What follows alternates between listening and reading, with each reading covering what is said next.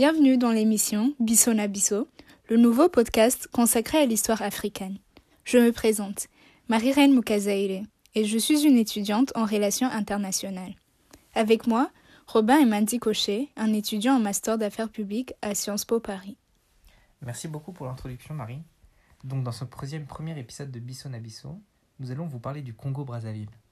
Voilà, donc la République du Congo, aussi appelée le Congo-Brazzaville, est un pays de l'Afrique centrale connu pour sa nature, ses gorilles et son pétrole. Congo-Brazza est aussi connu comme étant le berceau de la France-Afrique, car Brazzaville était la capitale de l'Afrique équatoriale française. Et qui dit Congo-Brazza dit la SAP. C'est pour cela que dans ce premier épisode, nous voulons aborder le sujet de la SAP en étudiant comment cette mode a été utilisée comme un moyen d'expression contre l'oppression. Pour cela, on a fait beaucoup de recherches, mais on a aussi parlé au professeur Sacha Newell à travers un appel Zoom. Monsieur Newell est un professeur d'anthropologie à l'Université libre de Bruxelles et il a travaillé beaucoup sur le thème de la SAP. Exact. Il a même écrit dans un livre qui s'appelle Affective Circuits African Migrations to Europe and the Pursuit of Social Regeneration, dans lequel il parle des sapeurs congolais en France. Alors tout d'abord, on aimerait beaucoup remercier le professeur Newell qui nous a accordé du temps et qui nous a dit beaucoup de choses très pertinentes sur le sujet de la SAP. Et maintenant qu'on vous a fait assez attendre avec cette introduction, chers auditeurs, entrons dans le vif du sujet. Qu'est-ce que la SAP Alors, le mot la SAP, à la base, vient du verbe se saper. Ceci provient d'un vieil argot français qui désignait bien s'habiller. Il est aussi quand même intéressant d'étudier l'étymologie du verbe saper, car à son origine, il était plutôt utilisé d'une manière dégradante. Aujourd'hui, on l'associe plus avec l'Afrique et surtout l'Afrique centrale et occidentale. N'oublions pas que la SAP est aussi l'acronyme pour dire la Société des ambianceurs et personnes élégantes. Quand on parle de la SAP, on évoque les dandys congolais. Ils sont connus pour leur style flamboyant et vibrant. Des vestes Hugo Boss, des chemises Tommy Eichelfeld, des chaussures Weston. La SAP est presque toujours le synonyme du luxe. Voilà, et pour comprendre le sapeur congolais vraiment, prenons leurs propres mots. Les sapeurs du XXIe siècle ont créé ce qu'ils appellent les dix commandements de la, sapologie. Donc le premier commandement est tu, saperas sur terre avec les humains et au ciel avec ton Dieu créateur. Le deuxième est tu materas les Ngayas, les non-connaisseurs, les Dembédé, les ignorants, les Tindongo, les parleurs sans but, sur terre, sous terre, en mer et dans les cieux. Le troisième, tu honoreras la sapologie en tout lieu. Quatrième commandement. Les voies de la sapologie sont impénétrables. À tout sapologue ne connaissant pas la règle de trois, la trilogie des couleurs achevées et inachevées. Le cinquième, tu ne céderas pas. Sixième. Tu adopteras une hygiène vestimentaire et corporelle très rigoureuse. Tu ne seras ni tribaliste, ni nationaliste, ni raciste, ni discriminatoire. Huitième commandement. Tu ne seras pas violent, ni insolent. Neuvième, tu obéiras aux préceptes de civilité des sapologues et au respect des anciens. Et enfin, pour terminer, par ta prière et tes dix commandements, toi, sapologue, tu coloniseras les peuples sapophobes. Quand on analyse ces commandements, on voit vraiment que la sape est plus qu'une mode, c'est une philosophie. Exactement. Et on a l'impression aussi de vraiment en entendre beaucoup parler ces dernières années, même dans les médias français ici. Oui, c'est vrai. D'ailleurs, on peut remercier, sans trop le créditer non plus, Maître Gims pour sa chanson Sapé comme jamais, qui a fait parler de la sape à un niveau transnational. On peut aussi évoquer la vidéo de Solange Knowledge, qui s'appelle Losing You, et qui rend directement hommage aux sapeurs congolais. Effectivement, il y a beaucoup de références à la SAP dans les médias populaires. La SAP est devenue donc un des mouvements vestimentaires les plus connus dans le monde, mais aussi les plus étudiés. Pourtant, j'ai l'impression que malgré ces nombreuses études, l'historicité de ce mouvement est souvent ignorée ou négligée. Et c'est pour ça qu'il est très important de souligner que la SAP ne date ni d'aujourd'hui ni des 20 dernières années. Il serait une erreur de la présenter comme étant un phénomène moderne. Mais du coup, Marie, quelles sont les origines de la SAP Alors, il n'y a pas une période euh, qu'on peut attribuer à la naissance de la SAP. Les chercheurs sont en désaccord. Mais Sacha euh, Newell, lui, il nous dit que ce concept peut remonter jusqu'au XVIe ou au XVIIe siècle, à l'époque du royaume du Congo. Ce royaume couvrait le sud du Congo-Brazzaville et du Congo-Kinshasa, l'Angola et une petite partie du Gabon. Le professeur Noël explique qu'à cette époque, il existait beaucoup de circuits d'échange de richesses entre les explorateurs européens et l'élite africaine. C'est ainsi qu'avoir des tissus venant d'ailleurs commençait à avoir une place importante dans la société congolaise. Mais du coup, j'ai du mal à comprendre comment pouvaient occuper les habits européens, euh, comment pouvait-il avoir une place aussi importante euh, à une époque aussi ancienne en Afrique? En fait, les tissus européens ont vraiment commencé à être désirés parmi les Congolais au XVIIe siècle. Les échanges en tissus, esclaves et autres richesses se faisaient entre le roi du Congo, l'élite africaine et les Européens. Donc ce pouvoir d'obtenir des tissus européens et les porter était une preuve de stabilité sociale et économique. Ça montrait qu'il y avait des relations proches avec le roi. Donc si on remonte au XVIe siècle, ça rend l'histoire un petit peu plus complexe et on comprend que la sape n'est pas seulement une invention coloniale. Exactement. Euh, ça rajoute de la nuance, mais il ne faut surtout pas sous-estimer le rôle de la colonisation française non plus. C'est là où est née cette idée d'utiliser la mode comme outil de résistance au Congo. Mais justement, d'autres historiens datent la sape à l'époque coloniale. Donc commençons par préciser que le Congo est devenu une colonie française officielle en 1910 et c'est là qu'il a été intégré dans la Fédération des colonies françaises, l'AEF, pour Afrique équatoriale française. Didier Gondola, un historien spécialisé dans l'Afrique centrale, nous explique que c'est là que peut commencer, qu'on peut commencer à étudier les débuts de la SAP. Et pourquoi cette époque précise alors, Robin? Il nous explique que tout a commencé avec le personnel domestique des colons au Congo-Brazzaville. Les domestiques ont été les premiers à imiter leurs maîtres français dans leur accoutrement les cuisiniers, les jardiniers, bref, toutes les personnes qui travaillaient dans les maisons françaises étaient encouragées à bien s'habiller. Certains maîtres allaient même jusqu'à donner leurs vieux habits à leur personnel. Mais il y a un truc que je comprends pas. Quel était l'intérêt de cette imitation pour les deux côtés? Alors pour les maîtres français, avoir des domestiques bien habillés, c'était une preuve d'un certain raffinement social. Et pour les Congolais? Du côté des Congolais, il y avait deux grandes motivations. La première est de bien s'habiller au travail et en dehors du travail, et ça permettait d'améliorer la réputation des maîtres. Deuxièmement, s'habiller comme les blancs, ça permettait d'améliorer le propre statut social de la personne. Il y avait une sorte de supériorité associée avec le style européen. Du coup, est-ce qu'on peut comprendre l'origine de la sape euh, dans ce cas-là comme étant des simples euh, imitations? Alors surtout pas, c'est très réducteur. D'ailleurs, Sacha Newell insiste sur le fait que la sape n'était pas juste le résultat d'un lavage de cerveau par les colons européens. Le professeur explique que ces premiers sapeurs ont pris un style européen, mais ils se sont réappropriés ce style. Ils portaient des costumes, mais donnaient aussi une très grande importance aux accessoires, comme des cannes par exemple, ou des gants. Ce nouveau style a même surpris les colons de Brazzaville. En 1913, un certain baron Johan de Witt, qui vivait, qui vivait a écrit les locaux de la région de Brazzaville s'habillent trop.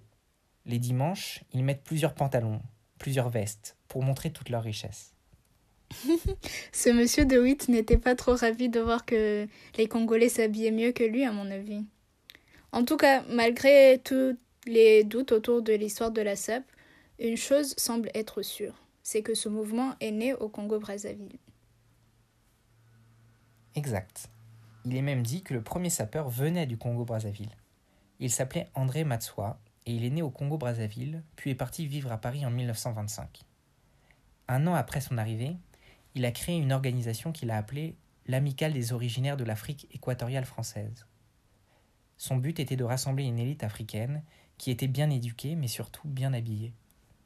Mais quelle était sa philosophie euh, vis-à-vis -vis la colonisation de son pays? Il pensait que son organisation pouvait accélérer l'évolution de l'Afrique centrale. Selon lui, les pays de l'Afrique équatoriale pouvaient être indépendants à travers l'éducation, les méthodes intellectuelles, mais surtout par la non-violence. Et alors, est-ce euh, qu'il est retourné au Congo pour propager ses idées? Oui, on dit qu'il est rentré au pays en portant une veste à costume et trois boutons et un pantalon blanc. Mais malheureusement, il a été arrêté à Brazzaville par les autorités françaises qui craignait que son discours encourage des mouvements indépendantistes sur place. Donc, euh, on peut dire que pour ces premiers sapeurs de Brazzaville et Maxwell lui-même, la mode était un moyen de montrer qu'eux aussi, ils étaient capables d'être des intellectuels. C'est cela. C'était une façon de mettre leur propre touche, de s'autodéfinir et de reprendre le pouvoir. King Kester Emenia, un sapeur congolais, a dit, je cite, Les Européens peuvent avoir créé les habits, mais c'est nous qui avons créé l'art de s'habiller. Pour Emenia, un sapeur comme Matsua a marqué l'histoire personnelle de chaque sapeur, mais également l'histoire nationale du Congo-Brazzaville. Après sa mort, une église prophétique lui a été dédiée. Cette église, elle s'appelle Nguza, et elle existe toujours. Newell explique que les croyants de cette église attendent le retour de Matsua et chantent des hymnes en son nom. Donc, grâce à lui, la SAP a aussi créé une communauté de jeunes Africains. Ils ont aussi formé des associations et se sont entraidés, ce qui a créé euh, cet esprit de coopération. Oui, c'est vrai. Mais la SAP avait aussi un côté diviseur par certains aspects. Et c'est un aspect important de ce mouvement dont il faut que nous parlons. Oui, et cet aspect-là, c'est l'aspect ethnique. Donc quand les chercheurs parlent des sapeurs, ils aiment beaucoup parler d'une ethnie particulière, les Bakongo. Le professeur Newell, lui aussi, nous a expliqué que la SAP était un mouvement dominé par l'ethnie des Bakongo. Ils sont vus comme les créateurs et les protecteurs de cette mode. Alors, ce détail contient beaucoup d'histoires euh, dans le cadre brazzavillois. En fait, au Congo-Brazza, il existe principalement trois ethnies les Congo, les Teke et les Mboshi. Après, euh, ces trois ethnies peuvent aussi se subdiviser en différents groupes aussi, mais pour l'instant, nous allons plutôt nous concentrer sur ces trois ethnies. Mais du coup, pourquoi les Bakongo sont majoritaires dans la pratique de la SAP? Donc la réponse à cette question est assez compliquée. J'aimerais d'abord rappeler qu'en parlant d'ethnicité dans la SAP, on ne veut pas réduire les Congolais et les Africains en général en être ethniques. On veut plutôt parler d'une partie de l'histoire importante du Congo-Brazzaville. C'est vrai que souvent, quand on parle d'histoire africaine, la plupart du temps, on entend le fameux discours qui dénonce que les Africains sont toujours en train de s'entretuer pour des raisons barbares et ethniques. Mais ne vous inquiétez pas, vous ne risquez pas d'entendre cette version très réductrice de l'histoire dans Bisso Nabisso. Et heureusement, euh, heureusement qu'on est là. Alors pour revenir à la question de la SAP euh, et des Bas-Congo, Historiquement, parmi toutes les populations au Congo-Brazzaville, les Bas-Congo sont vus comme euh, étant les plus identifiés aux Français. Et ils sont perçus ainsi par les autres ethnies, mais aussi par eux-mêmes. Et donc, avant l'indépendance, c'était eux qui occupaient euh, la scène politique grâce à cette proximité. Et est-ce que ça a changé avec l'indépendance? Euh, Bien au contraire. même après le 15 août 1960, le jour de l'indépendance du Congo-Brazzaville, les Bas-Congo ont continué de dominer l'espace politique. En 1961, un Bas-Congo, l'abbé Fulbert Yolu, a été élu. Yolu, lui, il a continué de donner la France une place importante au Congo. Ceci n'a pas plu au peuple congolais et donc en 1963, il a été renversé par une révolution menée par Alphonse Massamba Deba, un autre Congo. D'accord, mais ça n'explique toujours pas pourquoi les Bas-Congo dominent autant la SAP Comment peut-on dire que la SAP est un outil de résistance si les Bas-Congo avaient le pouvoir? C'est un peu contradictoire. J'arrive. Donc la présidence de Massamba Deba ne fut pas longue. En 1968, il eut lieu un coup d'État mené par les militaires Mboshi, et à leur tête Marien Ngwabi. Pour un peu de contexte euh, sur le pays, les Mboshi occupent le nord du Congo-Brazzaville ils sont moins attachés à la culture française que les Bas-Congo, si je peux le simplifier ainsi. Alors, depuis l'époque de Ngwabi, les autres présidents du Congo-Brazzaville ont aussi été débauchés. Il y a eu Joachim Yambi Opango, euh, qui a été suivi par euh, Denis Sassou Nguesso, qui continue d'être le président jusqu'aujourd'hui. Et j'imagine que cette transition de pouvoir a eu beaucoup d'effets sur l'état du pays. Alors, depuis la révolution d'Emboshi, l'opposition politique est décrite en termes ethniques, ce qui était déjà le cas, mais euh, elle est aussi spatiale aujourd'hui. C'est-à-dire que le Nord est devenu synonyme avec l'Emboshi, alors que le Sud euh, est synonyme avec les Bas-Congo. Et c'est euh, aussi à ce moment que les jeunes garçons de, du Congo-Brazzaville ont inventé des nouveaux clubs de SAP Et dans ces clubs-là, ils étaient plus particulièrement intéressés qu'aux vêtements venant de France. D'accord. Donc cela voudrait dire que la SAP ne s'est pas développée qu'à la suite du colonialisme au Congo-Brazzaville et qu'il y avait des facteurs intérieurs. T'as tout compris. Euh, la SAP, dans les années 70 et 80, au Congo-Brazzaville, est devenue une déclaration politique contre le gouvernement. Un sapeur brazzavillois l'explique ainsi, et je vais le citer C'est un moyen de dire aux autres, aux nordistes, Vous avez le pouvoir et l'argent, nous avons la SAP et l'éducation.